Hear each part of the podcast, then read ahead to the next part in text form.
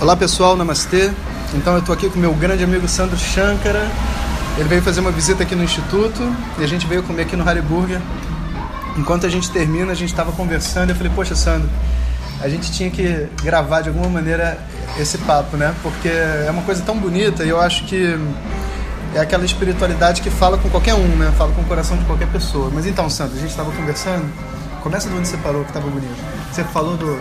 Eu estava falando o seguinte: Namastê, bom dia, boa tarde, boa noite, né? É. E existe uma grande reflexão que eu faço na minha vida é que nós estamos cercados por 99% do material, né? É. Tudo é material, fico brincando, a mesa é material, teu corpo é material, teu cabelo, tudo que você pensa é material. E a pergunta que eu faço é: o que não é material? O que não é? O que que tá aí contigo que não é material? Uhum. É o teu ser, teu atma, tua alma, né? E agora, se tudo é material, agora que começou o problema. Como alimentar aquilo que não é material, o imaterial? Como alimentar esse ser?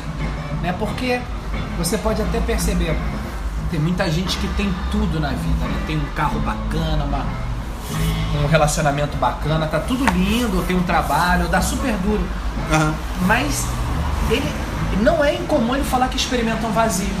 Então, aonde está vazio? Ah, é a coisa mais normal, né? não, não sei se é, não sei se é o mais normal, é. mas é uma loucura. É uma loucura. Porque tem uma hora que esse material não fecha não a fecha equação. A conta, né? Não fecha. Eu, eu, acho que assim, a busca da espiritualidade começa exatamente quando a pessoa reconhece que tem um vazio. Tem um vazio, tem né? um buraco, tem, um é, lapso, tem um tem, Tem algo além. além. Né? Algo além. Agora, qual é a interface que a gente vai fazer? Porque esse que não é material, o que é? É o espiritual. Como é que conecta? É, isso é, uma, é algo que as pessoas não entendem muito, né? Que os Vedas, a tradição védica, que tem a proposta né, de ajudar a pessoa nessa, nesse além, nisso que está além de, do material, ele não é, não é algo intelectual e Sim. também não é algo é, puramente lúdico. Eu acho que as pessoas perdem nisso, por isso que eu, eu acho assim, essa conexão que você faz com a música sabe? E não só a música, mas a dança e toda forma a de arte, arte é. né? Ela acaba preenchendo uma necessidade que a gente tem, sabe? de conexão. Interessante. Minha mãe me perguntou, né, recentemente, o que, que é um padrão? Sabe? Quando você tá, sei lá, pintando um quadro, uhum. aí você segue um estilo, um padrão. A verdade é que o, o padrão e o estilo é algo que está além daquela forma que você está vendo mas que você vê através daquela forma. Como se fosse assim, se eu perguntar, o que é uma maçã? Você vai ver uma imagem de uma maçã, sim, mas a maçã não é a imagem. Sim, existe algo sim, além, existe um entendimento além, sabe? E a arte, então, ela se torna uma espécie de telescópio, sabe? Através da arte você encontra algo além do mundo material, sabe? Você vê através desse mundo material algo que está além. Ou algo bem interessante que acontece muito, né? Eu tava agora numa temporada com o Prembaba e ele dava o satsang dele, falava pra caramba duas horas. Eu ouvia aquilo tudo, pensava. Quando terminava a fala dele, entrava a música, aquilo ia tão fundo em mim, eu começava a chorar porque entrava numa camada minha que não era a minha lógica. Exatamente. A minha lógica comanda o meu sentimento. Beleza, tá ótimo. Eu entendo, eu falo, pô, ficou no conflito, pô, que droga, eu tô atrasado com isso, pô, eu tô dando mole com Beleza. Mas quando ele vai no coração, né?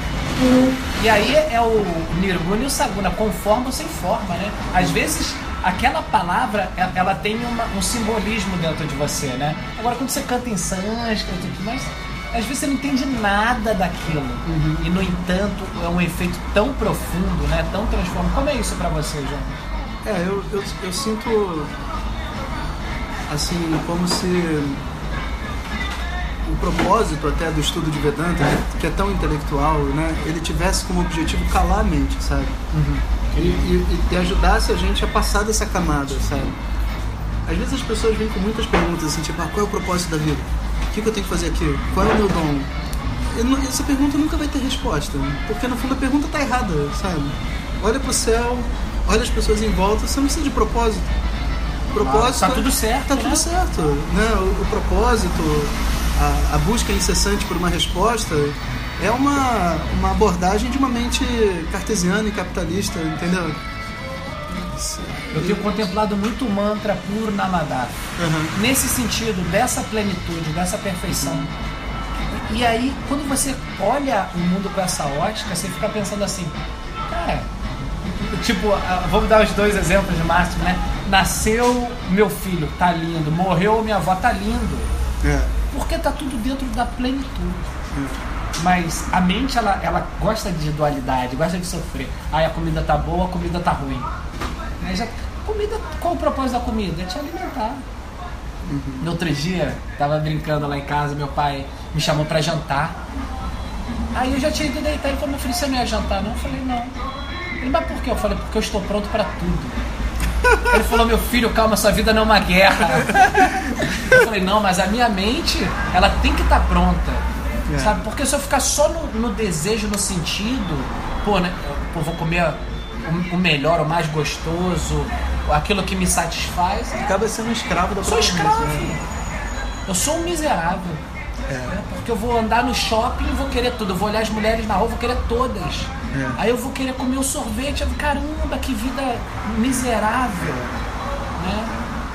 No fundo, é- essa é uma, uma das definições dos Vedas para miséria é isso. Uma pessoa que vive escravo dos seus sentidos, né? Uma pessoa miserável. Meu, meu guru dizia: o animal morre por um sentido, né? O peixe vai lá, come, a paradinha morre. Nós temos cinco sentidos. que bichinho ruim nós somos, né? Cinco, cara. É a audição cinco, né? te seduz, o cheiro te seduz, o, o que você vê te seduz, o que você come te seduz. É, muito engraçado. Ferrou, né? Agora, curso de meditação com Jonas pra dar uma sa- saravada nessa mente. Porque É. Esse curso foi muito legal também. A gente finalizou ele no mês passado, né? E foi uma realização, assim, porque eu acho que eu pude trazer um novo olhar para a meditação, sabe? Porque as pessoas estão muito acostumadas à meditação com aquela coisa rígida, sabe? Ana Mashivai, Ana Mashivai, Ana Mashivai, Ana Mashivai, sabe? Mas na verdade, essa rigidez não combina com meditação, sabe? porque não funciona a longo prazo. Não funciona. Né? A curto É, prazo o cara prazo consegue sentar, faz, né? ficar É, sério. é. Claro, verdade. Por isso que as pessoas não meditam mais do que um mês, você entende? Uhum. Porque não é algo realmente que prazeroso, sabe? Que faz parte da vida dela, né? Eu vou contar uma história pra você bem interessante. Ah. Eu tava na fila do satsang do Pembaba e aí colou uma, uma devota lá, né? Luciana, de São Paulo. Ela tá começando no caminho espiritual, deve ter um ano e meio e tudo mais. Ela falou que um certo dia, ela já tem uma filha de 12 anos e uma filha de 4. Ela, ela, ela acordou com o desejo de fazer silêncio. Bacana, lindo, né? Ela, ela sentiu que ela precisava fazer silêncio. O que, que ela fez? Ela simplesmente calou a boca. Então o dia inteiro as filhas dela falam, mamãe, você não tá falando, mamãe, tá tudo bem. E ela só fazia aquela carinha assim. "Ah, Mãe, você. Aí as filhas pensam, ah, mãe, você tá fazendo silêncio, né? Mas ela nunca tinha feito esse silêncio. Sei.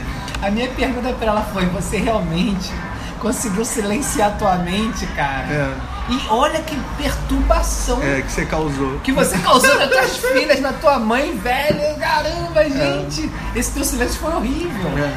Então, transmite essa mensagem de uma maneira É, de uma outra maneira. mais genuína. Você fala, gente, vai ter momentos que eu vou sentir uma necessidade de ficar mais quietinha, não vou ver televisão, não vou fazer É, não dá pra isso. ficar em silêncio quando pessoas dependem de você, né? Claro, não faz o menor Não faz o sentido. menor sentido. Então é isso que ele tá falando da meditação, cara. é. Que meditação louca. Que as pessoas querem fazer, né? Não, e, e às vezes assim, por que, que você tá de mau humor hoje? Hoje não consegui fazer minha meditação. Se você não faz meditação e fica de mau humor, então você não, tá viciado em meditação. É, não, tá tudo errado. Essa meditação não tá funcionando. Bom, Sandrinho, vamos indo pro instituto Vambora. então? Vamos lá e não sei se vocês vão receber essa, essa gravação da Conexão de Inverno antes, mas nessa quinta-feira eu e Sandrinho vamos fazer um satsanga e vamos falar um pouco sobre uma experiência de vida, cantar umas músicas, falar sobre a conferência de yoga que vai ter e outros assuntos. Então quem quiser esteja presente aí pelo Facebook. Namastê, todos bem-vindos. Harion. Um abraço, Harion pessoal.